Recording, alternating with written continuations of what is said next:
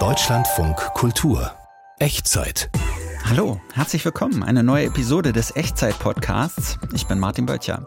Wer die Sendung kennt, wer die Echtzeit kennt, wer unsere Podcast-Ausgaben kennt, der weiß, bei uns geht es immer um ein großes Oberthema, das wir dann auf verschiedene Arten beleuchten.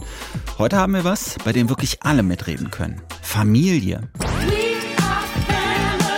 Familie bezeichnet soziologisch eine durch Partnerschaft, Heirat, Lebenspartnerschaft, Adoption oder Abstammung begründete Lebensgemeinschaft. Familie sucht man sich nicht aus.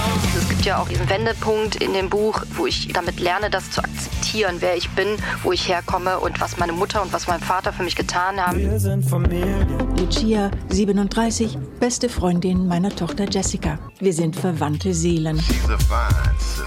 Wir machen alles zusammen. Den Haushalt machen wir zusammen, einkaufen zusammen. Ich habe das Gefühl, meine Schwester ist so mein unsichtbarer, verlängerter Arm. Als sein Vater damals nur noch wenige Monate zu leben hatte, wollte er so viel wie möglich von ihm festhalten. Da kam ihm der Gedanke mit den Sprachbonds. Diese Echtzeit, also im Schnelldurchlauf, ein Thema, vier Facetten. Heute geht es um Familie. Meine Redakteurin, also die, die diese Sendung vorbereitet hat, die heißt Sonja Heitzmann. Und sie hat mir folgende Nachricht zum Thema geschickt. Hallo Martin. Warum Familie mal anders? Familie ist ja etwas wahnsinnig Komplexes, finde ich, und oft auch sehr Ambivalentes. Und ich wollte wissen, wie gehen Menschen, die in speziellen Familienkonstellationen aufgewachsen sind oder vielleicht auch heute noch leben, mit den Herausforderungen um, die Familie immer so mit sich bringt, also mit Nähe und Distanz, mit Identifikation und Abgrenzung und welche Möglichkeiten gibt es eigentlich, Familie zu gestalten? Welche Wege werden da gegangen und welche Wege wird es vielleicht auch in Zukunft geben? Das waren so die Fragen, die mich umgetrieben haben. Also, es geht in dieser Echtzeit-Episode nicht um Familie nach dem Muster heiraten, Mann, Frau, Kind, alles gut, sondern wir hören uns an, was Familie noch so alles zu bieten hat, wie Menschen miteinander leben abseits des Klischees, wie man sich für die eigene Familie schämt, wie man sie mit Hilfe von Computern am Leben erhält. Familie mal anders, so lässt sich das Ganze gut beschreiben. Gleich geht es übrigens um eine Kindheit in sehr prekären Verhältnissen, Kriminalität, Prostitution, Spielsucht. Und da sagt Sonja, wir erinnern uns, meine Redakteurin, Ganz besonders freue ich mich auf das Gespräch mit der Journalistin Iris Seiram, die in einfachen Verhältnissen groß geworden ist. Es fehlt immer an Geld und an vielen anderen Dingen. Und in ihrem Leben gab es oft so eine Ambivalenz, die ich vorhin ja auch schon angesprochen habe. Also einerseits vielleicht eine Überforderung mit den Umständen, unter denen sie groß geworden ist und andererseits aber auch eine wahnsinnige Dankbarkeit, weil sie sehr viel Liebe bekommen hat und auch ein Urvertrauen mitgegeben bekommen hat. Genau. Und um das nochmal genauer zu erklären, fast alle Familien haben natürlich so ihre Geheimnisse, ihre Geschichten und die von Iris Seiram ist von anderem Kaliber. Sie ist in den 80ern und 90ern in Köln aufgewachsen. Der türkische Vater damals spiel- und tablettensüchtig. Die Mutter hält die Familie mal als Putz- und Toilettenfrau, mal als Prostituierte über Wasser. Geklaut wird auch. Mehrmals kommt die Mutter ins Gefängnis. Und von all dem erzählt Iris Seiram in ihrem Buch für euch. Hallo. Hallo, freut mich, dass ich hier sein kann. Wir sprechen hier in der Echtzeit ja heute über Familie und die Geschichte, die du in deinem Buch erzählst, das ist eine Familiengeschichte, aber für die meisten von uns wahrscheinlich eine sehr krasse. Bevor wir so ins Detail gehen, hast du dich trotzdem wohlgefühlt in dieser Familie? Ich habe mich mega wohl gefühlt. Und das ist auch das, was dann auch dazu geführt hat, dass ich so dieses wahnsinnige Bedürfnis hatte, das auch mal in die Welt rauszuschreien, weil mir so dieses, dieses Schwarz-Weiß-Denken, dieses Bild zwischen gut und schlecht und richtig, falsch, das ist mir einfach zu, zu plakativ gewesen. Du hast es jetzt gerade in deiner Anmoderation natürlich auch diese Buzzwords drin gehabt, die, selbst wenn ich die höre, wo ich so zucke und hm. mir so denke, ja, das klingt jetzt echt schlimm. Aber da ist so wahnsinnig viel dazwischen und es gibt so, echt blöde Dinge, die passieren im Leben, die einen dazu bringen, dass man dann vielleicht echt sorry, dass ich so hart sage, aber dass man echt auch Scheiße baut. Also ich will das damit auch nicht rechtfertigen, aber ich will nur oder wollte nur ein bisschen dafür werben, dass, dass da auch manchmal doch gute Menschen hinterstecken können. Natürlich, klar. Das in so einer Minute zusammenzufassen, was du jetzt in ein ganzes Buch gepackt ja. hast, das ist natürlich auch nicht so einfach. Unsere kleine Farm in Anders, aber eben mein Zuhause, so beschreibst du dein Zuhause in deinem Buch. Was konkret war denn aber anders? Wie sah euer Familienalltag so aus? Also für mich war das ja alles so total normal, so wie das bei uns abgelaufen ist. Ich hatte ja überhaupt gar kein Verständnis dafür, dass das anders sein könnte. Ich habe bis heute Schwierigkeiten, mich ordentlich an den Tisch zu setzen beim Abendessen. Das ist für meinen Freund immer der totale Horror. Ich bin nicht damit aufgewachsen mit festen Uhrzeiten, wo es was zu essen gibt oder festen Uhrzeiten, zu denen ich ins Bett sollte oder wie ich sitze oder wie ich mich kleide. Ich hatte eine unfassbare Freiheit, die ähm, für mich selbstverständlich war, die ich aber jetzt im Nachhinein betrachtet als unglaublich wertvoll und kostbar empfinde. Da waren aber natürlich auch noch andere Gefühle. Du beschreibst ja sehr eindrücklich, was bei euch so los war. Manchmal war kein Geld da, der Strom wurde abgeschaltet, wenig zu essen. Mal hattet ihr ein Brot für eine ganze Woche und wenn das verschimmelt war, habt ihr den Schimmel weggeschnitten und dann weitergegessen. Du hast deiner Mutter auch geholfen, sich vor der Polizei zu verstecken. Das klingt auch so nach, nach Angst vielleicht. Ähm, hat Angst eine große Rolle gespielt in An diesem Leben auch? Ja, Angst hat eine riesige Rolle gespielt. Also ganz am Anfang nicht. Am Anfang habe ich es halt gar nicht gecheckt. So, okay, ist halt so. Das war dann eher so im Teenageralter oder halt eben, als diese Dinge wirklich so richtig gecrashed sind, ähm, wo ich gemerkt habe, okay, es läuft auch anders. Es gibt Familien, wo Dinge auch nicht so passieren und die erstmal dieses Bewusstsein bei mir auch geschafft haben und die dann auch Angst produziert haben. Dann kam nämlich auch die Angst vor der Entdeckung, davor, dass man weiß, wie wir leben. Und ich habe meiner Mutter eigentlich aktiv nicht geholfen, aber ich habe sie natürlich auch nicht irgendwie an Pranger gestellt. Ich war manchmal gelähmt, so würde ich es eher beschreiben, wenn die Polizei wieder vor der Tür stand, dass ich einfach wie so festgefroren an der Wand stand und gewartet habe, dass es vorbeigeht, dieser Moment. Diese Angst hat mich dann wirklich blöderweise sehr, sehr, sehr lange im Leben begleitet, eben Angst davor, abgelehnt zu werden, Angst davor, nicht dazugehören zu können. Und es ist ein unglaublich schönes Gefühl, irgendwann diese Angst auch abzustreifen, weil sie hat tatsächlich auch dazu geführt, dass ich mich innerlich wirklich verkrüppelt habe, möchte ich fast sagen. Ne? Also wenn man sich so verstellt, äh, dass du quasi so zwei Leben lebst. Ne? Teilweise war ich wirklich in der Schule ganz anders, habe ganz anders geredet, mich ganz anders gekleidet, komme nach Hause, streife das Ganze ab, mein ganzer Slang kommt dann wieder zum Vorschein. Also teilweise habe ich echt gedacht, das ist, das ist ja schon krank, wie man sich so verstümmeln kann. Wie geht denn so ein Doppelleben? Also wie schafft man das zum Beispiel vor den Schulkameraden zu verbergen, was zu Hause los ist und vielleicht aber auch zu Hause nicht so viel von, von dem anderen Leben zu erzählen. Ja, ja, ich habe das versucht, immer wirklich strikt zu trennen. Ich weiß gar nicht, ob es mir wirklich gut gelungen ist. Ich glaube, im Nachhinein ist es mir gar nicht so gut gelungen, wie ich gedacht habe, weil so im Nachhinein KlassenkameradInnen auf mich zukommen und sagen, ja, wir haben es eigentlich schon gewusst, wir haben es schon geahnt.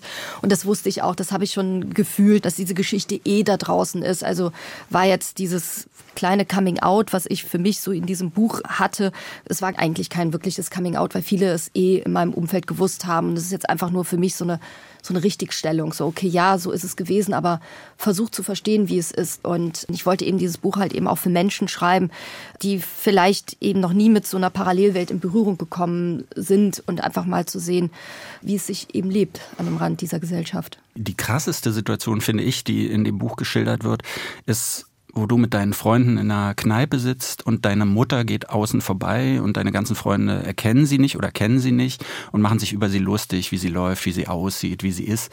Und du lachst dann mit und sagst nicht, dass das deine Mutter ist. Ich glaube, das war so wirklich einer der persönlichen Tiefpunkte. Also es gibt im Buch noch vorher einen sehr schmerzhaften Punkt. Ähm, das war auch für mich wirklich nicht, nicht schön, auch nochmal wieder zu erfahren. Also ich habe das Buch ja geschrieben mit meinen Tagebuchaufzeichnungen und beim Lesen auch so gemerkt, dass da vieles war, was ich einfach verdrängt habe und was ich gar nicht mehr wahrhaben wollte. Und als ich diese Szene gelesen habe, muss ich echt ehrlich gesagt auch noch mal heulen, ähm, weil ich gedacht habe, so boah, wie ätzend kann man sein? Also wie sehr kann man sich eigentlich verstellen, um irgendwo dazu zu gehören? Und ich wollte dieses Gefühl nie wieder, ich wollte es nie wieder haben. Aber hat man da nicht trotzdem irgendwie so eine Art Schuldgefühl, was ja, man vielleicht nie natürlich. wieder ablegen kann? Ja. total. Also es gibt ja auch diesen Wendepunkt in dem Buch, wo ich lerne, das zu akzeptieren, wer ich bin, wo ich herkomme und was meine Mutter und was mein Vater für mich getan haben.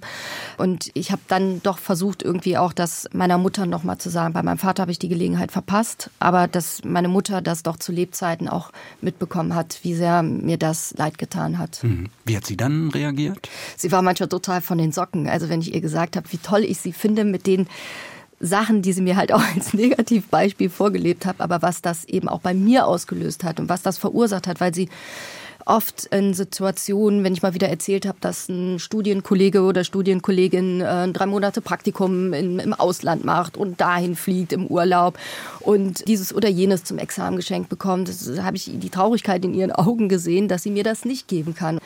In so Situationen ähm, habe ich sie manchmal dran erinnert, was sie mir aber mitgegeben hat und das ist fürs Leben vielleicht ähnlich wertvoll wie ein Auslandspraktikum. Es ist nämlich wahnsinnig viel Lebenserfahrung und wahnsinnig viel Geborgenheit und Liebe, die sie mir mitgegeben hat. Mhm. Du bist mittlerweile bundespolitische Korrespondentin hier im ARD Hauptstadtstudio in Berlin. Du lebst in Berlin-Prenzlauer Berg, glaube ich, mit Kindern und Freund. Also so gutbürgerliche bis gehobene Mitte-Verhältnisse. Ja, ne? ne? Mhm. Musstest du dich da selber rausarbeiten oder wie ist das passiert? Trotz der ganzen Umstände ist mir das gelungen, weil ich Glück hatte. Und das ist das Erschütternde, dass viele Dinge, die damals mir im Wege standen, die mich eher äh, zurückgeworfen haben, dass die auch im politischen Bereich immer noch nicht abgeräumt werden. Ne? Also man hangelt sich so langsam vor, so aus Hartz IV wird jetzt das Bürgergeld, die Zuverdienstmöglichkeiten für Kinder auch im Hartz IV-Transferbezug wird verbessert, aber es ist immer noch nicht so der große Wurf, dass man wirklich das Gefühl hat, Mensch, jetzt gibt es eine Chancengleichheit. Also ich hatte wirklich verdammt viel Glück und viele haben dieses Glück halt nicht und das ist echt erschütternd. Mhm. Das heißt, durch deine Arbeit hast du auch noch Kontakt mit dem Umfeld, in dem du aufgewachsen bist? Ja klar, weil aus dem Umfeld, aus dem ich komme, die sind ja noch da und viele sind weit davon entfernt, irgendwie eine geregelte Arbeit oder ein geregeltes Einkommen zu haben. Und wenn man das so, so mitbekommt, was da so los ist, ich wundere mich dann doch manchmal, ja, wie träge der politische Betrieb ist. Die sind gut in der Erkenntnis, wo es Fehler gibt, aber sehr schlecht darin, Lösungen zu finden. Und das ist sehr schade. Iris Seiram ist Autorin des Buchs Für euch. Das ist im Klassen Verlag erschienen, kostet 23 Euro in der gedruckten Version. Vielen Dank für dieses Gespräch. Danke, dass ich hier sein durfte. Familie mal anders, das ist unser Thema. Und Achtung, jetzt geht es um den Umgang mit Verstorbenen.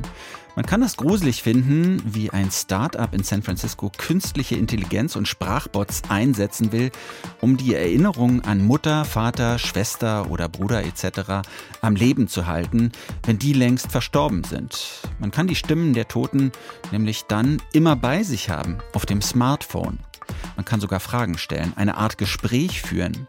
Vielleicht erklärt meine Redakteurin Sonja noch mal kurz, was Sie daran interessiert oder vielleicht auch fasziniert hat. Ja, diese sogenannten Elternbots, Chatbots oder auch Sprachbots, die haben nochmal so ein neues Bild von Familie bei mir im Kopf kreiert. Also wenn ich mir so vorstelle, dass man seine Eltern verewigen kann und immer wieder mit denen ins Gespräch gehen kann, sie sozusagen immer dabei haben kann, dann äh, ist das ja eine besondere Situation. Also sie werden für immer da sein und immer ansprechbar sein, wenn auch nicht in direkter Form. Also Sprachbots als Verbindung ins Jenseits. Nils Dams ist unser Korrespondent in San Francisco und auch gerade auf der Suche nach Wegen, Erinnerungen von Familienmitgliedern zu sichern.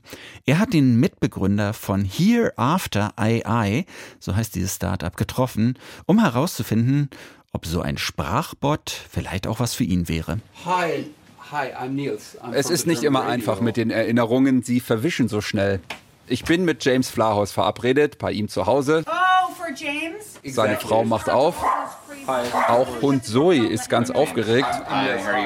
James Flaus dachte, wir machen das Gespräch per Videoschalte und saß schon vor seinem Rechner. Soweit ich mich erinnere, haben wir uns für ein persönliches Gespräch in El Charito verabredet, einem Vorort von San Francisco. Wir sitzen in seinem kleinen Büro und ich frage mich, ob sich ein persönliches Gespräch wirklich in einem Bot konservieren lässt. Ich bin skeptisch. Yeah, well, we're a small, plucky startup. Hereafter AI heißt Flaus Startup. Bevor er die Firma gründete, arbeitete Flaus als Tech-Journalist. Als sein Vater damals an Lungenkrebs erkrankte und nur noch wenige Monate zu leben hatte, wollte er so viel wie möglich von ihm festhalten. His memories, his jokes, his way of saying things. Seine Witze, die Art, wie er was gesagt hat. Der erste Gedanke, jobbedingt naheliegend, ein Interview mit seinem Vater, das er mit einem Diktiergerät aufgenommen hat. Aber was macht man dann mit stundenlangen Audiofiles auf einer Festplatte? That's where thinking about how technology could help got into it. Da kam ihm der Gedanke mit den Sprachbots. Später gründete er Hereafter AI. In einem Werbespot der Firma heißt es Hereafter. Never lose the voice of someone you love. Verliere niemals die Stimme von jemandem, den du liebst. Hereafter heißt jenseits, also künstliche Intelligenz, um im Diesseits das festzuhalten, was irgendwann nur noch im Jenseits existiert. Wer die App nutzen möchte, lädt sie runter und meldet sich an. Das dauert wenige Minuten. Ein automatisches Sprachsystem stellt Fragen und zeichnet die Antworten der Kunden auf. Jeder hat Beziehungen, jeder hat eine Kindheit, jeder hat uh, Interessen, solche Dinge, die jeden betreffen. So wird das Interview strukturiert. Die App arbeitet einen Fragenkatalog ab, die kann ich, muss ich aber nicht alle beantworten. Es ist auch möglich, aus diversen Kategorien eigene Themen auszusuchen. Ich habe das mal ausprobiert. Ich will wissen, ob das was für mich und meine Eltern wäre. Okay, hier ist die App. Hello. Die gibt Anweisungen bisher nur auf Englisch. Okay, hit the recording button and share a story about a birthday. Drück den Aufnahmebutton und erzähl eine Geschichte über einen Geburtstag. Der 17. Geburtstag war mein absolut bester Geburtstag, denn da habe ich Tell a story that begins with this phrase. Okay, jetzt soll ich hier auch Phrasen einsprechen, sowas wie I'm looking forward to sharing my memories with you. Ich freue mich, meine Erinnerungen mit dir zu teilen oder Hallo. Hello. Aber ich komme mir ein bisschen komisch vor dabei, weil sich das total unnatürlich und unpersönlich anfühlt und ich mir eher dabei vorkomme, als würde ich für einen Test abgefragt. Die Antworten dürfen maximal zwei Minuten lang sein. Thanks for that. Wenn alle Fragen aufgezeichnet sind, werden sie von der künstlichen Intelligenz geordnet. Wer dann zum Beispiel seinem Mutter- oder Vaterbot eine Frage stellt, bekommt automatisch die passende Antwort zugespielt. In einem Firmenvideo klingt ein sogenanntes Gespräch am Ende so. Where did you grow up? Wo bist du aufgewachsen? Our house was at 999 Lee Avenue. Could you sing me a song? Kannst du mir was vorsingen? Sure. Oh, give me Die App kommentiert auch Aussagen und stellt scheinbar Fragen. Are you facing any big challenges in your life right now? Hast du gerade große Herausforderungen? Yeah. Sometimes you just need a little perspective. Ich bin nicht grundsätzlich negativ eingestellt zu diesen neuen Möglichkeiten. Professorin Caroline Reinhardt ist KI-Ethikerin an der Uni Passau. Sie sagt aber auch, dass Trauernde geschützt werden müssen. Trauernde befinden sich einfach in einer ganz besonders verletzlichen Situation. Diese sollte nicht kommerziell ausgenutzt werden. Also etwa indem bestimmte Anwendungen das Ziel haben, jemanden ganz besonders lange in dieser Anwendung und in der Interaktion zu halten, um eben Daten über das Nutzungsverhalten zu gewinnen. Vor solchen Dingen müssen Trauernde geschützt werden. James Flaus sagt, dass die Nutzer die volle Kontrolle über die Daten hätten und sie auch jederzeit löschen könnten. Sie würden auch nicht an Dritte verkauft. Allerdings kostet die Anwendung Geld. Einmalig bis zu 400 Dollar oder im Abo zwischen 4 und 8 Dollar im Monat. Profitiert jemand, der ein Erinnerungsalbum verkauft, am Tod anderer? Ich glaube nicht. Sie und wir erstellen beide etwas, das hilft, sich an geliebte Menschen zu erinnern. Und noch was ist ihm wichtig. Je nach Gesprächsverlauf ordnet sein Bot zwar die Audioschnipsel selbstständig, aber er gibt nur das wieder, was auch vorher so aufgezeichnet wurde. Er generiert also keine eigenen Antworten. We don't want to create Frankenstein. Aber Flaus schließt auch nicht aus, dass das irgendwann kommen wird. Antworten, die echt klingen, aber vorher nicht exakt so eingesprochen wurden, müssten dann aber inhaltlich den Menschen so repräsentieren, wie er war, meint er. Wenn KIs irgendwann eigens generierte Antworten geben, wäre Ethikprofessorin Reinhardt das wichtig. Was sind Inhalte, die eingesprochen wurden von der Person? Und von dieser Person stammen und was sind Inhalte, die generiert wurden durch KI. Und das muss gekennzeichnet werden, das muss deutlich gemacht werden. Aber bis dahin ist es rein technisch gesehen noch ein langer Weg. Am Ende meines Besuchs bei James Flowers ist mir klar, der Hund ist süß, aber ich brauche keinen Sprachbot von meinen Eltern oder sonst wem. Keinen simulierten Chat, in dem die Antworten nur zwei Minuten lang sein dürfen. Eines habe ich mir aber vorgenommen, die Stimmen meiner Mutter, meines Vaters, ihre Geschichte aufzuzeichnen. An einem Abend von mir aus mit Rotwein und die Familie erzählt, diskutiert, lacht, heult, tatsächlich miteinander. Und so wird das dann verewigt, ungeschnitten und ungeschönt. Versöhnliches Ende einer auch ein bisschen gruseligen Entwicklung. Alles, was hier so an Befürchtungen geäußert wurde, das wird sicherlich kommen, schneller als gedacht.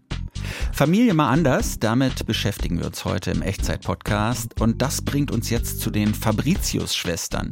Eineiige Zwillinge und von denen weiß man ja normalerweise, dass sie wirklich oft ein besonderes, besonders enges Verhältnis haben. Die Fabricius-Schwestern, die sind Künstlerinnen, malen seit mehr als zehn Jahren gemeinsam Bilder. Fast jeden Tag stehen sie zusammen vor der Leinwand und tragen Schicht für Schicht Farbe auf. Geboren in Kasachstan sind die beiden mit neun nach Deutschland gekommen und studiert haben sie an der Düsseldorfer Kunstakademie. Mit ihren gemeinsamen Bildern haben sie mittlerweile sich einen Namen gemacht. Das bringt natürlich auch bestimmte Herausforderungen mit sich. Eine Person muss jetzt diese Lasur von diesem Punkt, von rechten Punkt bis zu dem linken Punkt durchziehen. Aber wenn sie dort schon am Ende angekommen ist, ist das hier unten runtergeflossen und klatscht auf den Boden. Dann muss eine andere Person, muss das schon so verteilen, damit es am Bild bleibt. Der Zeitfaktor ist sehr wichtig. Also wir haben eine begrenzte Zeit. Wenn wir länger als vier Stunden an dem Bild arbeiten, fängt der Trocknungsprozess an und die Farbe lässt sich nicht mehr verteilen. Also ich konzentriere mich auf die Verteilung mehr und sie konzentriert sich auf das Licht. Ich bin mal da, sie ist mal da und irgendwann. Also irgendwo im Bild ist jeder von uns vorhanden.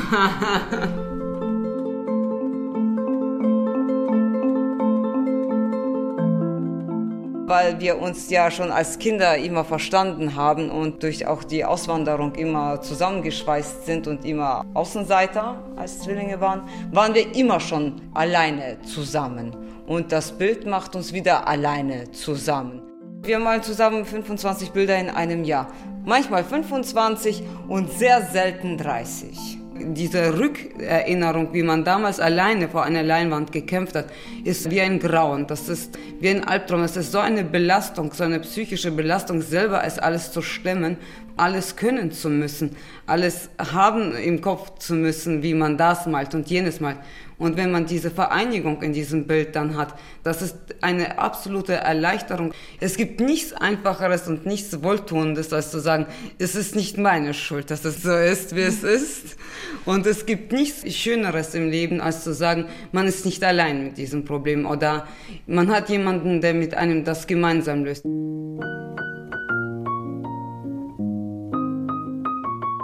Wenn sie von einem Blau redet, weiß ich, welches Blau sie gemeint hat.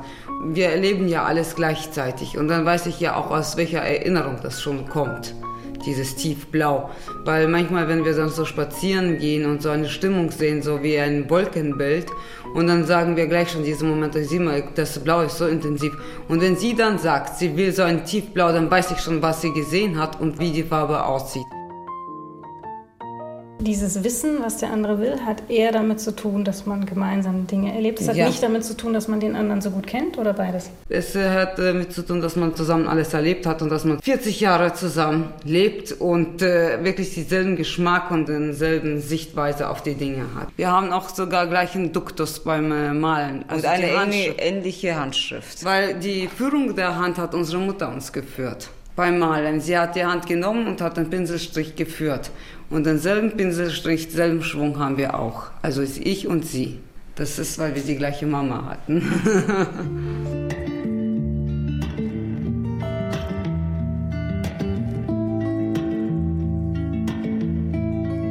wir mussten sogar als Kinder lügen für die anderen Kinder, um nicht als wahnsinnig darzustellen, weil ich mochte Katze, meine Schwester mochte Katze, aber sagst du dem Kind, einem anderen, ich mag Katze, ich mag Katze, ich mag Gelb, ich mag Gelb, dann sagen sie, hast du eins an der Klatsche. Manchmal muss man sich der Gesellschaft fügen. Damals hat unsere Mutter uns immer jeden Morgen Franzosenzopf geflochten, beide gleich. Und so sind wir auch immer in die Schule gegangen und dann haben die anderen gesagt, boah, das sieht ja komisch aus, alle beide gleiche Franzosenzopf.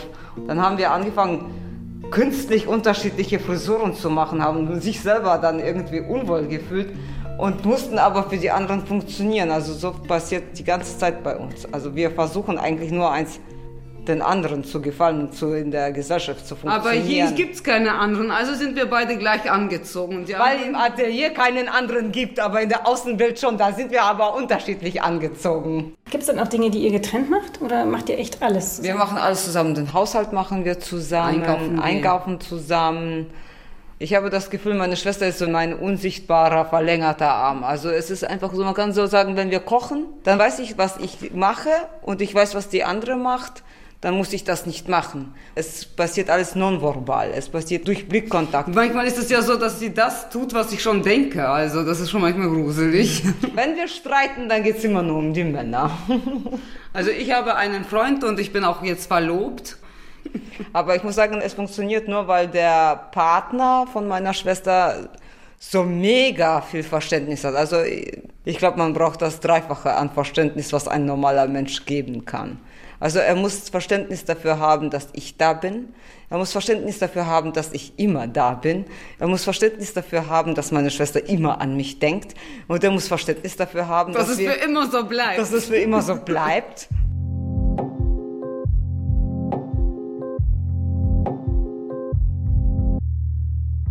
Jetzt, äh, nach wie vielen Jahren wir zusammenarbeiten, wo Licht fällt, ist auch Schatten, wie man so schön sagt. Also man ist schon abhängig jetzt voneinander. Die Malerei haben wir so perfektioniert, dass auch ein Loslösungsprozess jetzt eigentlich in dieser Form nicht mehr möglich ist. Wir dürfen uns nicht verstreiten, wir dürfen uns nicht trennen, wir dürfen uns räumlich nicht trennen. Wir müssen immer gleichzeitig malen, wir müssen praktisch Zeiten ausmachen, wann wir malen. Also wenn wir sagen, ja, ich kann jetzt heute nicht kommen oder ich möchte nicht mehr, ich möchte jetzt sagen wir mich um Kinder kümmern oder sowas, ist es vorbei mit dieser Malerei. Das heißt, wenn irgendjemand dann sagt, ich möchte diese Bilder haben, diesen einen leuchtenden Quadrat in diesem schönen Blau, zwei Meter auf zwei Meter, dann müssen wir sagen, leider gibt es diese Form der Malerei nicht mehr. Aber wir haben ein anderes, kleineres, mit Punkten und nicht so einen sanften Übergang, alleine gemacht.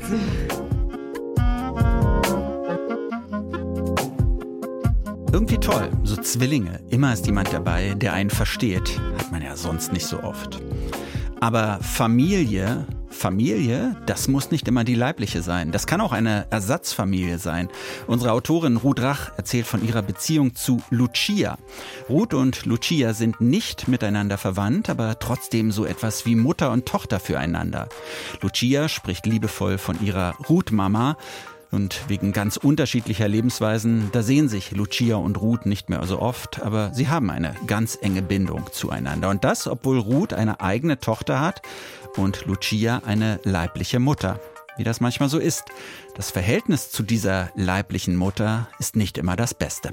Also meine Mutter hat, als ich zwei Jahre alt war, hat sie mich an einer Tankstelle stehen lassen, weil ich sie genervt habe, weil ich im Auto war und als Kleinkind habe ich geplärt und das hat sie genervt. Und mein Vater ist nach der Arbeit nach Hause gekommen und hat gesehen, da fehlt die Tochter und hat sie gefragt und da hat meine Mutter gesagt, ja, die habe ich stehen gelassen, weil ich keine Lust mehr auf sie hatte. Und dann ist mein Vater mich holen gegangen und das ist jetzt so eine Partygeschichte geworden. Sie erzählt meine Mutter an Partys, um witzig zu sein und was für eine ungewöhnliche Mutter sie war. Diese Geschichte hat sie mir noch nie erzählt. Lucia, 37, beste Freundin meiner Tochter Jessica. Lucia ist eigens aus Zürich eingeflogen. Sie nennt mich ihre Ruth-Mama. Gleich nach ihrer Ankunft machen wir gemeinsam Yoga. Wir sind verwandte Seelen, teilen Interessen, von denen meine Tochter Jessica nichts wissen will. Lucia hat eine eigene, eine gut situierte Familie, aber innerlich gehört sie zu uns. Als ich bei euch übernachtet habe, und eben da waren wir zehn oder elf, hast du uns zu Bett gebracht? Und dann hat sie dir nachgeschrien, love you. Und dann hast du zurückgeschrieben, okay.